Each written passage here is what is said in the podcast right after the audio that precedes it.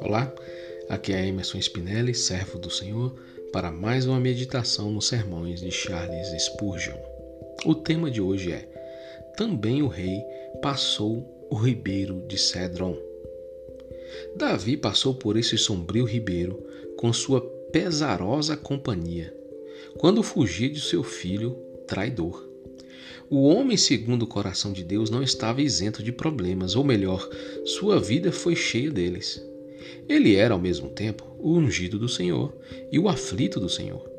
Por que então devemos esperar escapar? Nos portões da tristeza, os mais nobres de nosso povo esperaram com cinzas sobre suas cabeças. Por que então deveríamos reclamar como se coisa estranha nos acontecesse? O Rei dos Reis não foi favorecido com um caminho mais alegre ou real. Ele passou pelo imundo ribeiro de Cedron, por onde a sujeira de Jerusalém fluía. Deus teve um filho sem pecado, mas nenhum único filho sem a vara. É uma grande alegria crer que Jesus foi tentado em todos os aspectos como somos nós. Qual é o nosso Cedron de hoje? É um amigo infiel? Uma, um triste luto? Uma reprovação caluniosa? Um presságio sombrio? O rei passou sobre todos eles. É dor corporal, pobreza, perseguição, desprezo? Por sobre cada um desses cedrons o rei passou adiante de nós. Em toda a angústia deles ele foi angustiado. A ideia de estranheza em nossas provações deve ser banida de uma vez e para sempre, pois aquele que é a cabeça de todos os santos conhece por experiência a dor que consideramos tão peculiar. Todos os cidadãos de Sião devem ser livres da honrosa companhia de pranteadores, do qual o príncipe Emanuel, Cristo, é líder e capitão. Apesar da humilhação de Davi, ele retornou em triunfo para a sua cidade.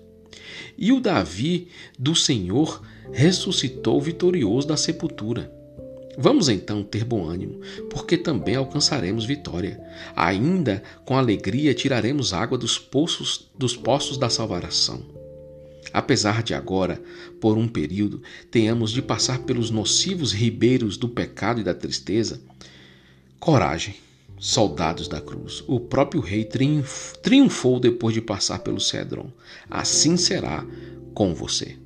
Aqui acaba o sermão. Meu irmão, não é porque o Senhor nos chamou, o Senhor nos selou, o Senhor nos deu o Espírito Santo, nos transformou, que ele nos isentou da tribulação, das tristezas da vida, das angústias que passamos, das perseguições que sofremos. Não. Não, não era essa a garantia que ele nos deu. A garantia que ele nos deu foi a vida eterna. A garantia que ele nos deu foi estar conosco todos os dias de nossas vidas. A garantia que ele nos deu é que, ainda que estejamos prostrados, ele nos levantará. Ainda que tropeçamos, ele vai nos fazer levantar e andar por caminhos retos. O Senhor está conosco mas ele não nos livrou das lutas, tribulações e perseguições. A verdade, a verdade é que assim como o Pai permitiu que o próprio Cristo sofresse por várias situações, assim também nós seremos perseguidos, caluniados e passaremos por muitas tribulações, para que por meio delas sejamos aperfeiçoados, moldados, experimentados e assim venhamos a crescer e a amadurecer na presença de Deus.